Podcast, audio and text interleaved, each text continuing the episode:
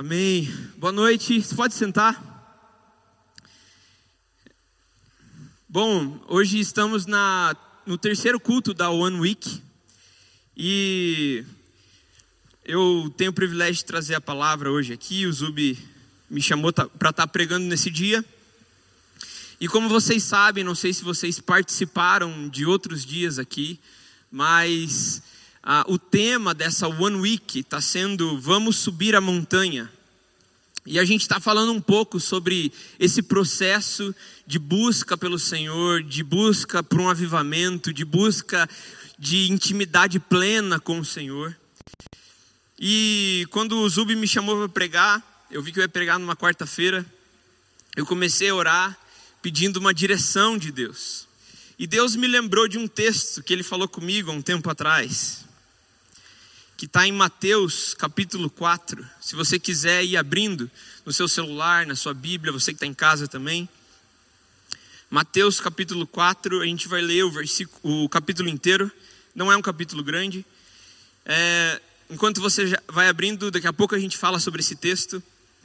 Eu queria perguntar aqui para vocês: quantos aqui passam ou passaram por problemas na vida? Levanta sua mão. Amém. Todo mundo, né? Então acho que a pregação é para gente. Uh, hoje eu quero falar um pouco sobre a vida como ela é. Hoje eu vim trazer uma palavra diferente de que um coach falaria, provavelmente. Hoje eu vim falar um pouco sobre a vida. Sobre. A gente está falando sobre o topo, aonde nós almejamos chegar, mas eu queria falar um pouco sobre a caminhada. O que, que tem nessa caminhada? Como é essa caminhada até a gente alcançar o objetivo que a gente quer em Deus? E Deus falou comigo nesse texto há um tempo atrás, porque eu tive uma experiência. E essa experiência foi no sentido de que eu me encontrei no momento de exaustão emocional.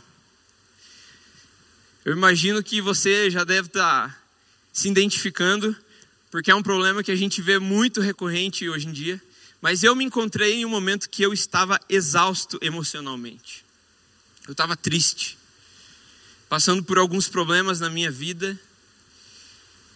E eu senti assim que eu não tinha vontade nem de levantar da cama. Essa é a verdade. E eu já explico um pouco por que eu estou falando isso. Eu não sei se você já viu aquele filme A Procura da Felicidade, já viu? Filme muito bom, eu gosto muito desse filme com o Will Smith. Ah, basicamente o filme ele fala sobre um, um cara, um homem com seu filho pequeno, onde eles passam. Eu vou dar um spoiler aqui, mas é um filme de 2006, então acho que não dá nem para ser considerado um spoiler. Ah, ele começa a passar por dificuldades financeiras e então ele todo toda a trama, todo o episódio do filme ele se passa com esse homem e com essa criança é, lutando contra essa dificuldade financeira, contra essas questões e eles passam por vários perrengues. Eles dormem na rua, eles começam a dormir em albergue, e aquele homem batalhando, batalhando, tentando arranjar dinheiro, até um momento que no final do filme ele consegue um emprego, e daí ele desce, e daí tem uma cena que é marcante, né? Que ele está no meio da galera, no meio da multidão, com, com lágrimas nos olhos, assim, olhando para cima, e ele fala assim: Este momento, esse pequeno momento da minha vida se chama felicidade. E eu falei um pouco desse filme porque eu acredito que muitas vezes nas nossas vidas eu me encontrei assim, naquele episódio onde eu estava exausto emocionalmente, uh, eu me encontrei à procura da felicidade. E a verdade é que em muitos momentos a gente está assim, procurando aquilo que nos deixa feliz, procurando aquilo que vai nos dar bem-estar, que vai nos dar segurança, sabe? Você entende o que eu estou falando? Quantos aqui já se encontraram nessa situação? Onde a gente está o tempo todo procurando aquilo que nos traz felicidade. E eu é, trouxe um texto aqui, uma matéria na verdade, que eu queria ler com vocês. Eu mandei para o pessoal no e-mail Eu não sei se o pessoal recebeu. Mas qualquer coisa eu vou lendo aqui. É, eu, antes, de, antes de tudo, né, antes de ler essa matéria, eu só quero explicar uma coisa. Eu, eu quero deixar evidente hoje que existe é, dois tipos de alegria. E eu estou falando aqui dessa busca de uma alegria terrena. Existe sim uma alegria no Senhor, em Cristo, uma alegria bíblica que a gente encontra em Filipenses, mas existe sim uma alegria que é uma falsa alegria. E eu quero ler essa matéria para ilustrar um pouco. É uma matéria que eu encontrei no UOL, vai dizer assim: Parece inocente, você pode acompanhar ali, mas uma série de likes pode desencadear bem mais do que um bom status nas redes sociais. Na verdade, eles servem como um gatilho para sensações bem reais no seu corpo, que ajudam a explicar o motivo que cada vez mais estamos dependentes das tecnologias. E uma das principais responsáveis por isso é a dopamina, o neurotransmissor relacionado ao bem-estar e à recompensa. Ela é a, substância do prazer. E todo mundo quer essa sensação no cérebro. Explica Fábio Aurélio Leite, psiquiatra no Hospital Santa Lúcia e membro da Sociedade Brasileira de Psiquiatria. A dopamina é liberada quando você realiza atividades agradáveis ou quando deseja muito alguma coisa. Ela está associada, por exemplo, ao consumo de alimentos que você adora, mas também ao uso de drogas e de redes sociais.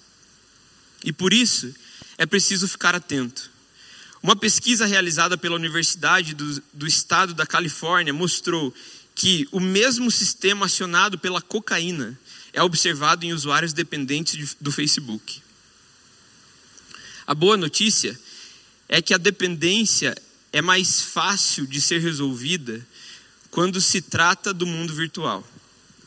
Esse tipo de plataforma cria mecanismos como curtidas, visualizações e comentários para explorar essa sensação de bem-estar e a necessidade de tê-la o tempo todo um monte de likes, criando uma sensação irreal do que você está vivendo.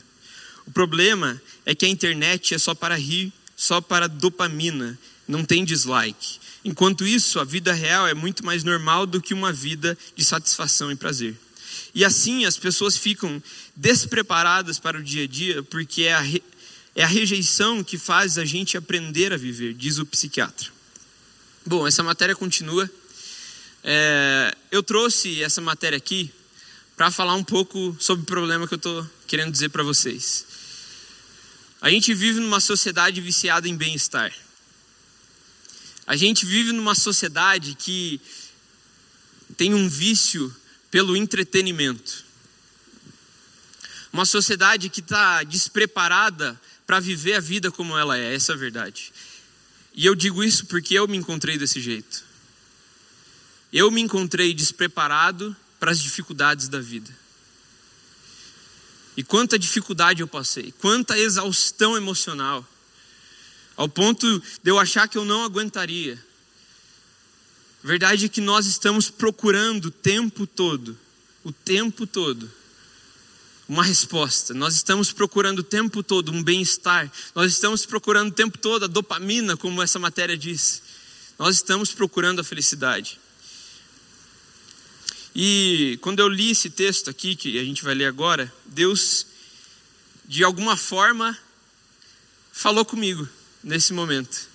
Naquele momento que eu me encontrava triste no meu quarto, eu comecei a ler a palavra de Deus e Deus me mostrou algumas coisas aqui nesse acontecimento. Eu quero ler com vocês, se vocês puderem acompanhar, em Mateus 4, a partir do versículo 1. Eu não mandei para comunicação, mas é a versão NVT. Acompanha lá a partir do versículo 1. Em seguida, Jesus foi conduzido pelo Espírito ao deserto para ser tentado pelo diabo. Depois de passar 40 dias e 40 noites sem comer, teve fome. O tentador veio e lhe disse: Se você é filho de Deus, ordene que estas pedras se transformem em pães. Jesus, porém, respondeu: As Escrituras dizem: Uma pessoa não vive só de pão, mas de toda palavra que vem da boca de Deus. Então o diabo levou a cidade santa até o ponto mais alto do templo e disse: Se você é filho de Deus, salte daqui, pois as Escrituras dizem: Ele ordenará a seus anjos que o protejam, eles o sustentarão com as mãos, para que não machuque o pé em alguma pedra. Jesus respondeu: As Escrituras também dizem: Não põe à prova o Senhor, o seu Deus. Em seguida, o diabo levou até um monte muito alto. Ele mostrou todos os reinos do mundo e sua glória. Eu lhe, eu lhe darei tudo isso, declarou. Basta ajoelhar-se e adorar-me. Saia daqui, Satanás, disse Jesus, pois as Escrituras dizem: adore o Senhor, seu Deus, e sirva somente a Ele. Então o diabo foi embora e os anjos vieram e serviram Jesus.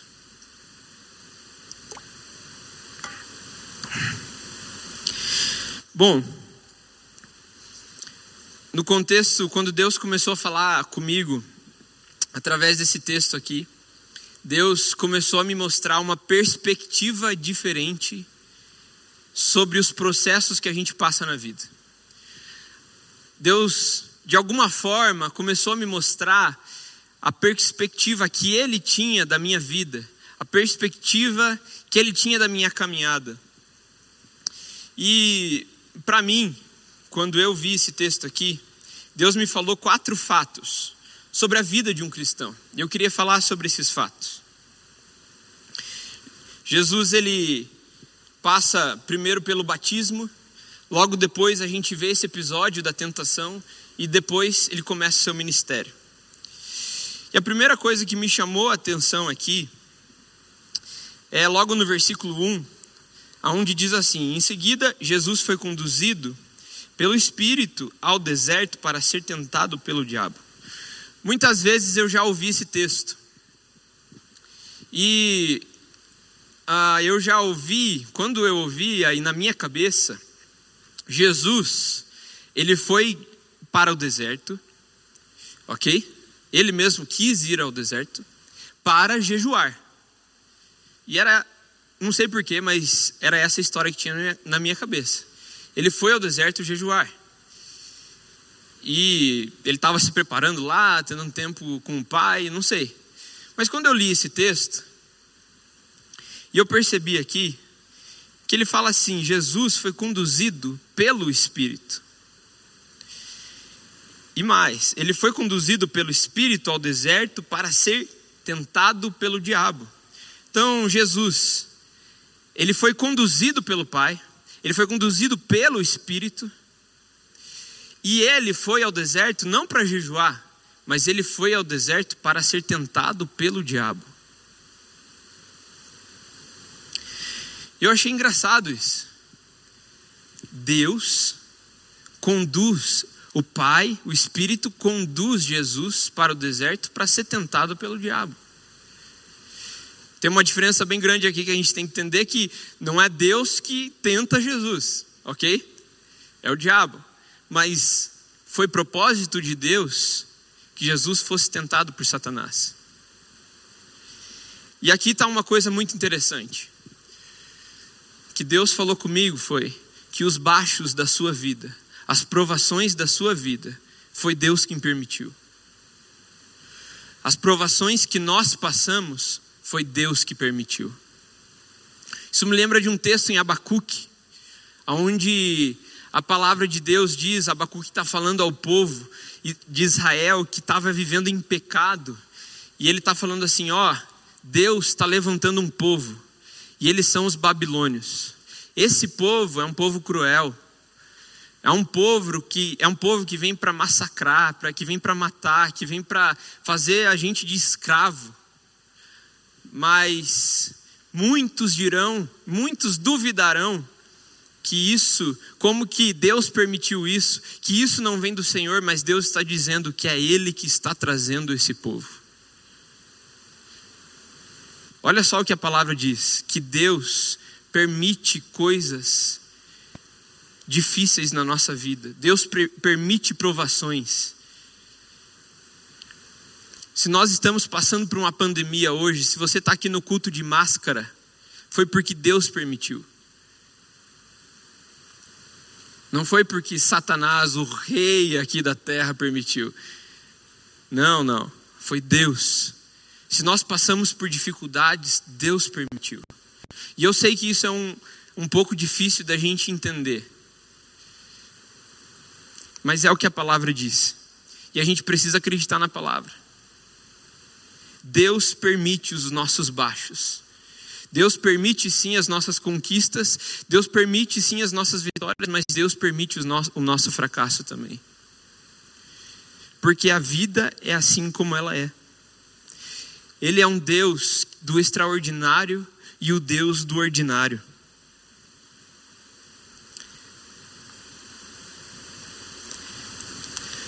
E para mim, o que entra como solução aqui para essa resposta é que nós precisamos conhecer a Deus.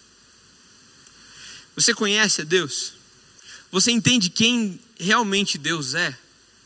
Ou será que ele é só mais uma figura? Ele é como o Papai Noel, como o Coelhinho da Páscoa, ele é algo cultural para você. Você entende quem realmente Deus é na sua vida? Você entende que Deus te ouve? Você entende que Deus te ama? Que Deus tem planos para a sua vida? Você entende que o nosso Deus é totalmente diferente de nós? Você entende que um dia para Deus são como mil anos e mil anos para Deus são como um dia? Você entende para Deus que, que a loucura de Deus é mais sábia que a sabedoria humana?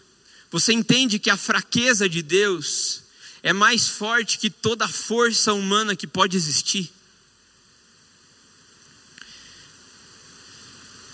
Eu lembro do, do, do livro de Jó, onde Jó se encontra ali cheio de problemas, com a vida toda devastada, perdeu seus filhos, perdeu sua esposa, perdeu todo o seu dinheiro, perdeu todos os seus bens, e chega uma hora que ele não aguenta e começa a questionar a Deus. E Deus começa a perguntar para ele: Você sabe, você, aonde você estava quando eu lancei os alicerces da terra? Você sabe quem estabeleceu o limite do mar? Você alguma vez deu ordem para que, para que amanhã aparecesse? Você sabe aonde ficam guardadas as portas da morte? Você sabe aonde fica guardado o depósito de neve, aonde é produzido o granizo? Você sabe de onde vem a luz e para onde vai a escuridão? Responda-me se for capaz. A verdade é que o nosso Deus é o único e verdadeiro Deus. E Ele é o nosso Criador e nós somos criatura. E a verdade é que nós não entendemos nada sobre a vida. E a partir do momento que a gente coloca isso na nossa mente, no nosso coração, entendendo que tem alguém que sabe do meu passado, que sabe do meu presente sabe do meu futuro. Alguém que cuida de cada passo que eu dou. Alguém que sabe quantos fios de cabelo tem na minha cabeça.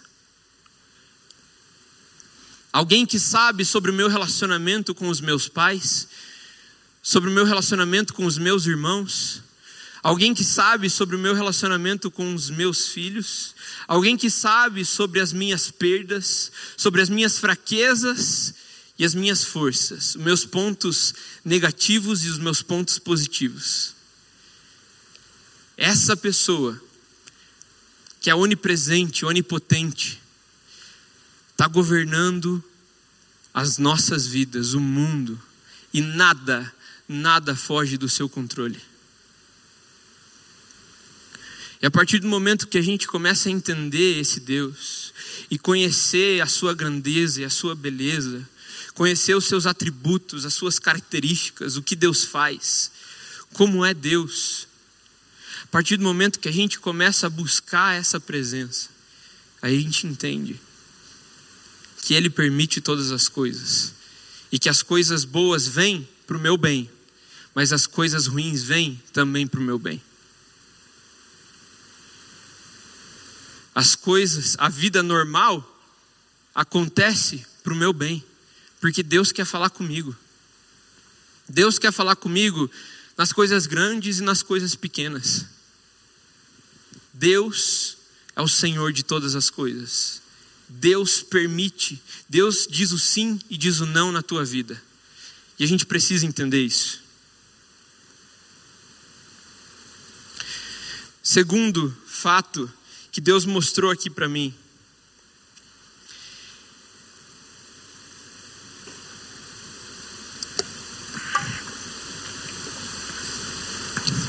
Foi no versículo 3, onde Jesus começa a passar por momentos de provação. Ele está ali no deserto, e a Bíblia diz que se passam 40 dias e 40 noites. E depois desses 40 dias e dessas 40 noites, Jesus teve fome. Primeira só um parênteses aqui que eu acho engraçado é que Jesus depois de 40 dias e 40 noites teve fome. Eu não sei vocês, mas eu quando pulo uma refeição, a Ju sabe, minha esposa está aqui, ela é prova. Eu fico já de mau humor. Já é difícil lidar comigo, me dá dor de cabeça. E Jesus ele está aqui fazendo um jejum de 40 dias. E no momento que ele começa a ter fome, a Bíblia diz que quem chega? O tinhoso, o tentador. Diabo chega para ele com toda a audácia e começa a tentar Jesus. E essa tentação, ela se dá em alguns aspectos. A gente pode ver, como a gente leu aqui, o diabo tem três falas com Jesus. Primeiro, ele é tentado com a concupiscência da sua carne. Concupiscência no sentido de desejo, na cobiça. Primeiro ele chega e fala assim: Você está com fome? Então manda essa pedra aqui virar pão. Primeiro ele chega tentando Jesus através da sua carnalidade. Segundo, ele tenta Jesus com a soberba da vida. Ó, se você é filho de Deus, prova aí, se joga, vai. Manda que os anjos te peguem. Pô, porque se você é filho de Deus, os anjos vão te pegar. Você é o cara, não é? E o terceiro, o diabo tenta Jesus com o desejo dos olhos, com aquilo que Jesus via. Ele chega, leva Jesus num alto monte e fala assim: tá vendo essa terra aqui? Está vendo esse reino? Isso aqui pode ser teu. Isso aqui pode ser teu. E o segundo fato sobre a nossa vida com Cristo que eu vejo aqui é que nós seremos tentados. Nós seremos tentados. Você vai passar por um momento de provação. Repete assim comigo: eu vou passar pela prova. Dando, glória a Deus aí, quem conhece essa música aí? Gente, nós seremos provados. Se você não está sendo provado, tem alguma coisa de errado. Ninguém nasce perfeito.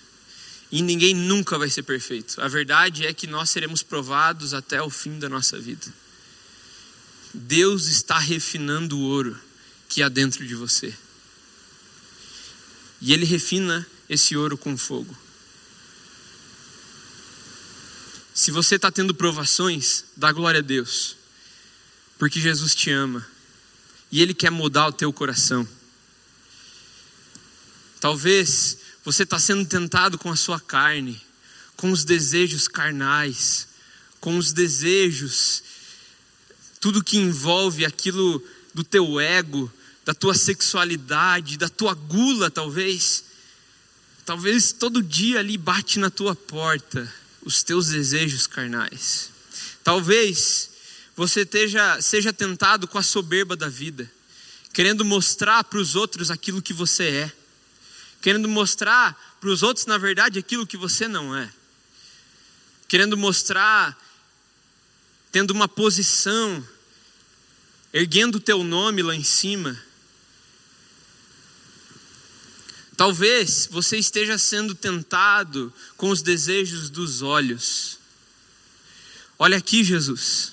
Está vendo esse reino? Esse reino aqui pode ser seu. Olha aqui. Está vendo esse dinheiro? Está vendo essa conta bancária? Essa conta bancária pode ser sua. Olha aqui. Você está vendo esses seguidores? Você está vendo esses likes aqui? Esses seguidores podem ser seu. Olha aqui. Olha aqui. Você está vendo essa vida aqui? Essa vida pode ser sua. Quais são as tentações que têm batido a tua porta e você tem caído, irmão? Quais são as tentações que têm batido a sua porta? Se o diabo não poupou nem Jesus, imagina a gente.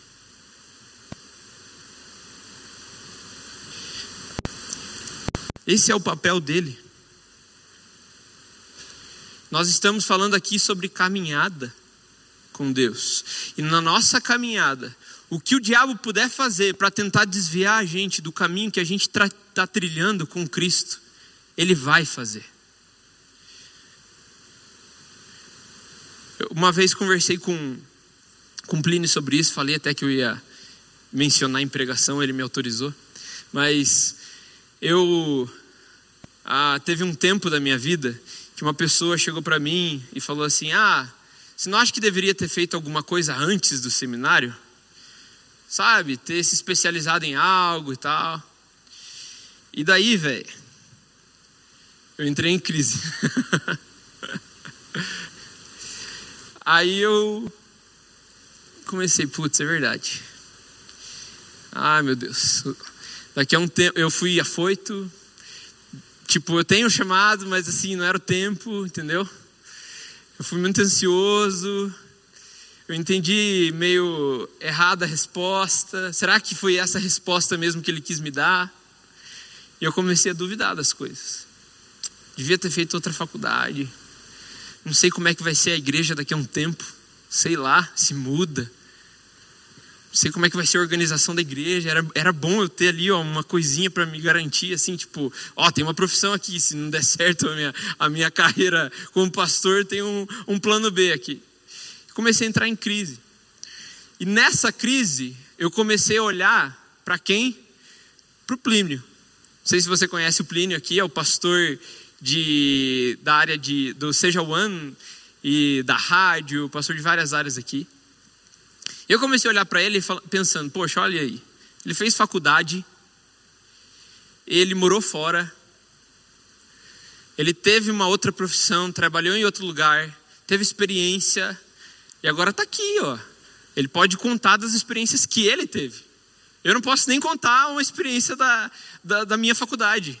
O que, eu ia fazer na minha faculdade? Fazer um intervalo vida? Seminário, todo mundo estudando para ser pastor? Ai, cara, e eu naquela crise. Até um dia que a gente estava numa reunião e a gente estava abrindo a vida ali e eu eu perguntei para ele se podia falar, né? Então vou falar aqui. Mas ele, o Plínio estava ali na reunião e ele falou assim: ah, às vezes eu fico triste porque eu olho para os meninos, apontou para mim, para o Luiz, para o Pedro. Falou assim: Olha, eu vejo eles entrando, entraram no seminário tão cedo, responderam ao sim para Deus tão cedo, e já estão vivendo o ministério pastoral. E eu demorei tanto para dizer sim para Deus. E daí naquela hora eu olhei e fiquei, ué, eu quero ser ele e ele quer ser eu?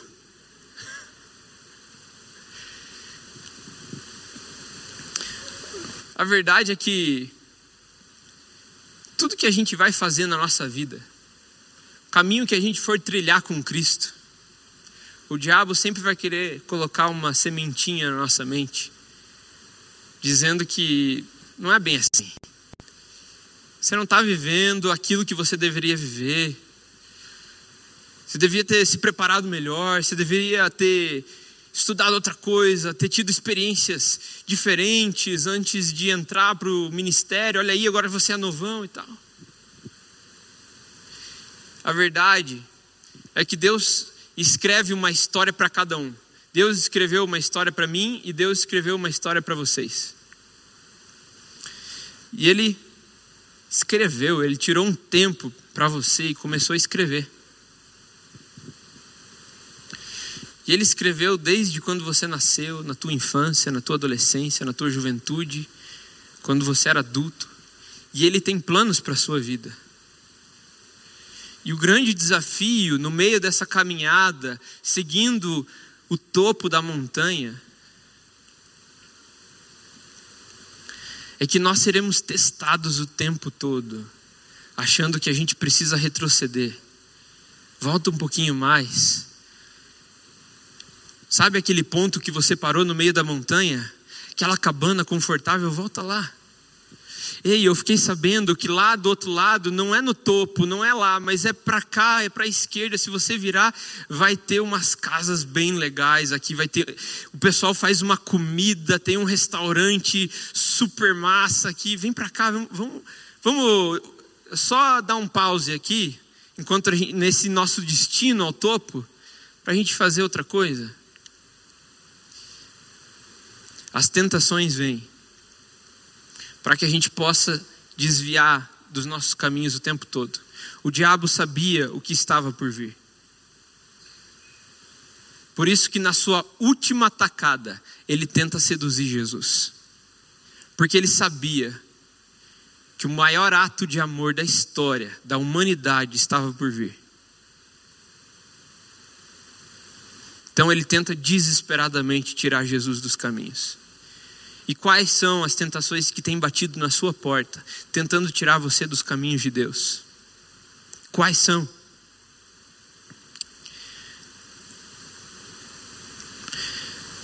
Passou o tempo aqui, nem vi. Vou, vou dar uma corrida.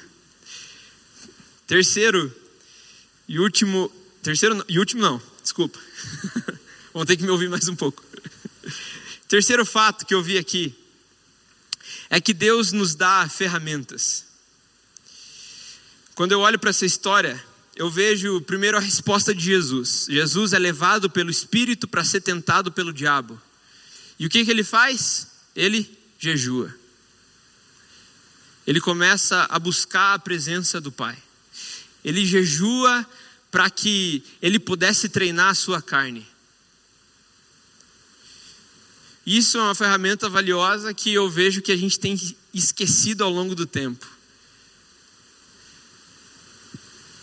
Quantos de nós temos jejuado? Eu sou o primeiro a dizer aqui, não tenho jejuado. Quando eu fui fazer essa palavra, Deus começou a ministrar no meu coração sobre isso.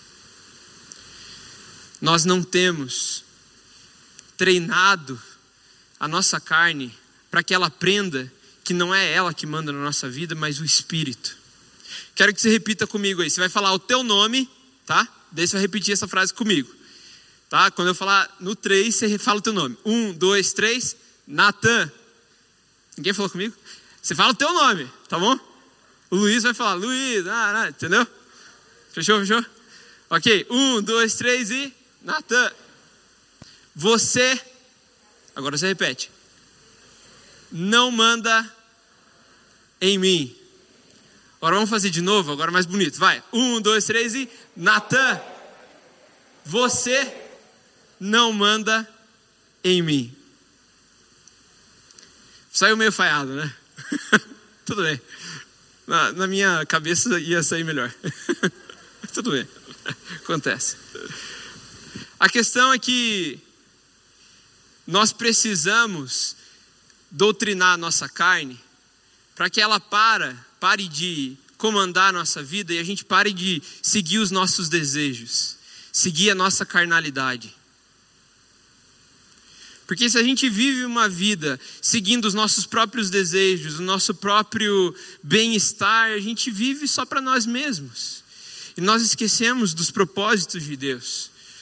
Eu vejo aqui Jesus, um homem que sabia a palavra de Deus, para tudo que o diabo falava, ele tinha algo para dizer da palavra de Deus.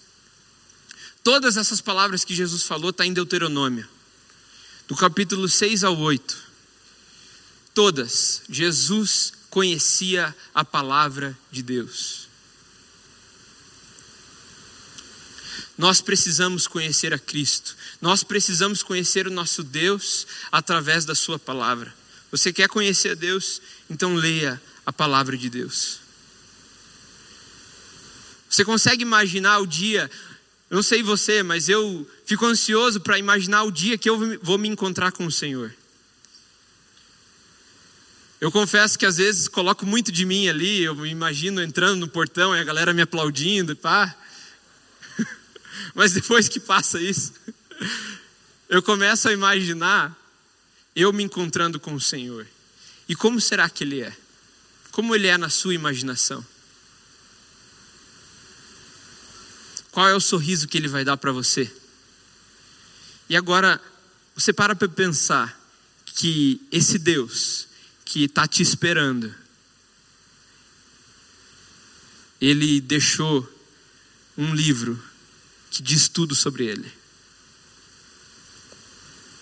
E você pode conhecer cada vez mais esse Deus através da palavra. Quando eu olho para Jesus, eu vejo aqui perseverança. Jesus, aqui, a gente vê que Jesus tinha 30 anos de idade, porque é o momento que ele começa o seu ministério. E ele tem um ministério de mais ou menos três anos. Veja, 30 anos. 30 anos. A gente tem registro da vida de Jesus de três. O que aconteceu com Jesus no, no outro tempo? Nesses 30, na maioria que aconteceu com Jesus? O que Jesus fez? A gente olha essas histórias e acha que Jesus tinha três anos de idade, né? Jesus nasceu, com um ano e meio pregou o evangelho, fez milagre, com três anos foi crucificado. Não. Com 30 anos ele começa o seu ministério. Para mim, agora estou falando eu, Natan aqui. Para mim, Jesus passa por um tempo de preparação. Porque as coisas que ele ia enfrentar não seriam fáceis. Agora, Jesus tem 30 anos de preparação para três anos de ministério. E o ministério dele ficou tão marcado que mais de dois mil anos depois, nós estamos aqui na América Latina, no Brasil, falando sobre ele e contando histórias sobre ele. 30 anos de preparação. E ele precisou, ele precisou só de três anos.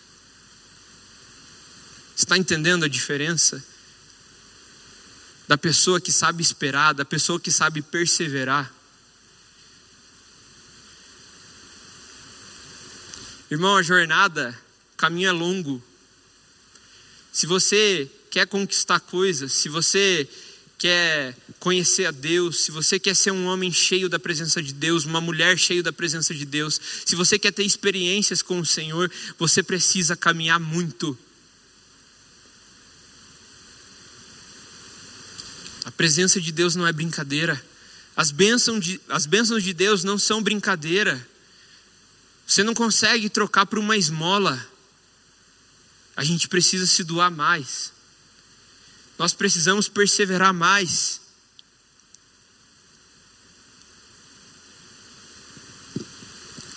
Eu não sei é, quantos me conhecem aqui, nem me apresentei, né? Meu nome é Natan, prazer. Uh, eu sou pastor aqui de, na área de, de universitários, na casa de oração, no ministério de oração. Quem é da casa de oração, dá um grito aí. Aê, todo mundo tem participado da casa de oração, hein, galera? Já falaram isso aqui no culto, mas tudo bem. Bom, há um tempo atrás eu conheci a minha namorada, a minha esposa, né? Minha tal esposa. eu conheci a Ju, e assim, eu uma vez conversando com um amigo meu, e a gente falando o que a gente queria numa menina e o que a gente não queria. E uma das coisas que eu falei, eu falei assim, ó, eu não quero menina que vá é, fazer intercâmbio. Ah, eu não, eu não gosto dessas paradas, não. E eu, assim, pra mim era. Eu lembro uma vez que eu tava conversando com uma menina, ela falou que ia passar três meses num lugar e eu parei de falar com ela. Mas assim, eu tava errado e tal. Eu não era maduro, tudo bem. Mas eu tinha isso no meu coração, entendeu? Eu chegava pra menina lá e fazia igual o Michel aqui. Fica aqui comigo, vamos mudar esse país. Não, brincadeira. ah, eu tinha isso no meu coração e um dia conheci a Ju, a gente começou a se curtir e a gente estava no flerte, igual a Maíra fala. Ah, e um dia ela quis me alertar, né? Ela falou assim: Olha, eu preciso te contar uma coisa. Eu estou bem decidida nisso e eu sei que eu vou fazer faculdade lá fora. e assim, um cara que era intolerante com intercâmbio, imagina ouvir que a pessoa que você está gostando vai para fa fazer uma faculdade lá fora. Aí nessa hora, ainda bem que ela me falou por texto, porque ela não viu minha reação ali, mas eu fiquei um pouco desesperado. E aquilo ficou no meu coração. Ah, não, cara, não vai dar, não vai dar. Deus do céu, comecei a calcular três anos, quatro anos, quanto que vai ser esse negócio, não sei o quê. Blá, E será que ela vai conseguir vir aqui para a gente se visitar? Não, não vai dar, esquece. Só que, ao mesmo tempo, começou a conflitar um desejo que eu tinha. Eu estava gostando da minha esposa. E foi algo que Deus colocou no meu coração. E eu um dia falando com um senhor ali, quer dizer, naquele mesmo dia, né? É, comecei a falar com o Senhor, me desabafar ali sobre o que tinha acontecido. Ele falou: Cara, se for propósito de Deus, deixa de bobeira. Deus vai sustentar vocês. Você vai conseguir. E eu entrei na, nessa furada, não, brincadeira. e eu decidi continuar e a gente começou a namorar. A gente teve um namoro de quase sete anos, né, amor? E pela glória de Deus, ano passado a gente casou em agosto. E. Sei. E esse casamento para a gente foi muito especial, assim, porque foi algo que a gente esperava, algo que a gente ansiava. Gente, ela passou metade desse tempo, dos sete anos, com ela morando lá fora. Você tem noção como isso foi difícil? Como foi difícil ficar se olhando para uma telinha de celular. Era o que eu tinha. Da minha namorada, depois da minha noiva.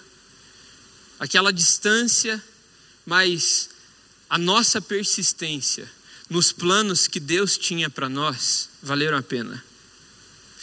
E hoje a gente está colhendo os frutos. Graças a Deus, a gente tem um relacionamento abençoado.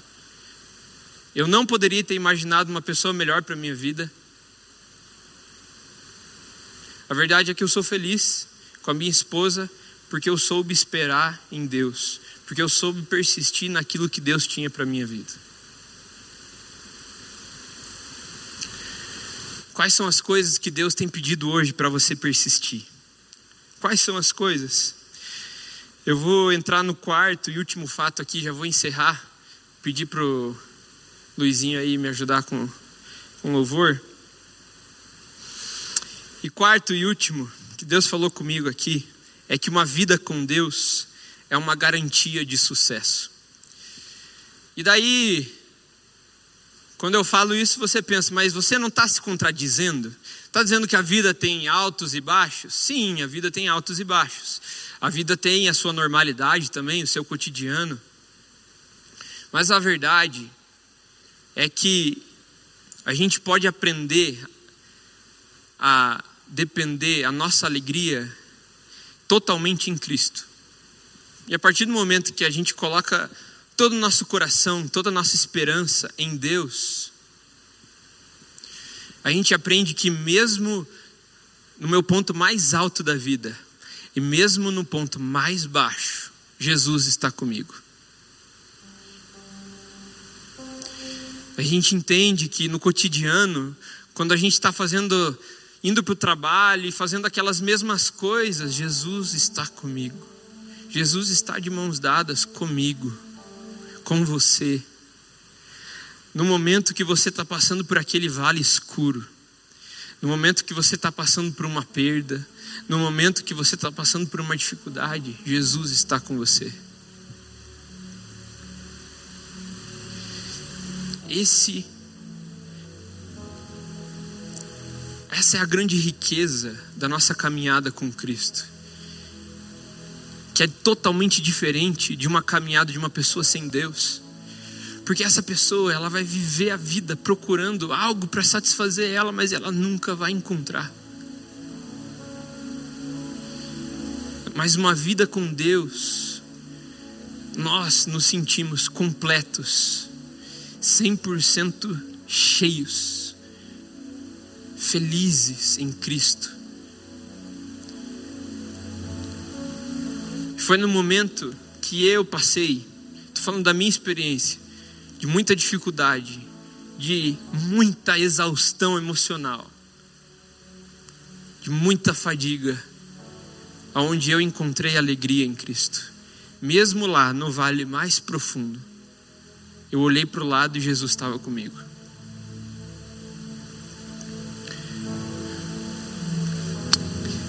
E é isso que eu quero te falar hoje. Que na nossa caminhada, no, nosso, no meio do nosso objetivo, vai ter muitas coisas boas, mas também vai ter muitas coisas ruins. Mas a verdade é que tudo que você passa foi propósito de Deus na sua vida. Em todos os momentos Ele está com você. Em todos os momentos Cristo está conosco. Em todos os momentos Jesus está cuidando da nossa vida. A nossa felicidade transcende a nossa situação do nosso dia a dia. Você entende isso? A nossa felicidade transcende a nossa necessidade. Porque a nossa necessidade, na verdade, está depositada totalmente em Cristo. E é quando a gente consegue entender o texto de Salmo 23, que vai dizer assim: O Senhor é o meu pastor e nada me faltará. Ele me faz repousar em verdes pastos e me leva para junto de riachos tranquilos. Renova minhas forças e me guia pelos caminhos da justiça. Assim ele honra o seu nome. Mesmo quando eu andar pelo escuro vale da morte, não terei medo, pois tu estás ao meu lado. Tua vara e teu cajado me protegem. Preparas um banquete para mim na presença dos, de, meus, de meus inimigos. Unges minha cabeça com óleo, meu cálice transborda. Certamente a bondade e o amor me seguirão todos os dias da minha vida e viverei na casa do Senhor para sempre. Esse é o nosso Deus. É um Deus que é o nosso pastor. Sabe quem é o teu pastor? É Cristo. é um Deus que é o nosso Pai. Um Pai presente que se preocupa com cada detalhe das nossas vidas. É um Deus que é nosso amigo. É um Deus que nos chama para a mesa, mesmo quando nós somos indignos. Mesmo quando nós não merecemos estar naquela mesa, o Senhor nos chama. Porque Jesus pagou o preço para que a gente pudesse estar naquela mesa. Hoje eu queria que você entendesse que para você ter uma caminhada com Deus e você atingir os seus objetivos em Deus, para você ser completamente realizado, você precisa ter uma vida completamente baseada nele. Todas as suas esperanças, todas as suas vontades, todos os seus desejos depositados em Deus. E o melhor de tudo isso é que Deus está ali para você todos os dias, irmão. Deus quer ouvir a tua canção e a tua adoração todos os dias. Por isso eu queria orar com você. Se você quer viver essa caminhada, se você quer viver essa vida com Cristo, eu queria que você ficasse de pé no teu lugar. Nós vamos orar agora. Para que a gente entenda o valor dessa caminhada com Deus. Para que a gente consiga depositar todo o nosso medo, todas as nossas esperanças em Cristo. E dizer: Senhor, eu não preciso de mais nada. Senhor, eu não preciso de riquezas. Senhor, eu não preciso do ouro, eu não preciso da prata. Senhor, eu não preciso da fama. Senhor, eu preciso somente do Senhor. Eu preciso somente de Ti. Eu preciso somente do Teu amor. Nesse momento, feche os teus olhos. Comece a clamar. Comece a declarar essas palavras para Deus, dizendo: Deus, nós precisamos de Ti, nossa dependência está somente em Ti, nossa expectativa está no Senhor. Quando eu estiver no terreno plano, quando eu estiver no topo da montanha, quando eu estiver no vale mais profundo, o Senhor estará comigo. E a minha felicidade vai depender somente do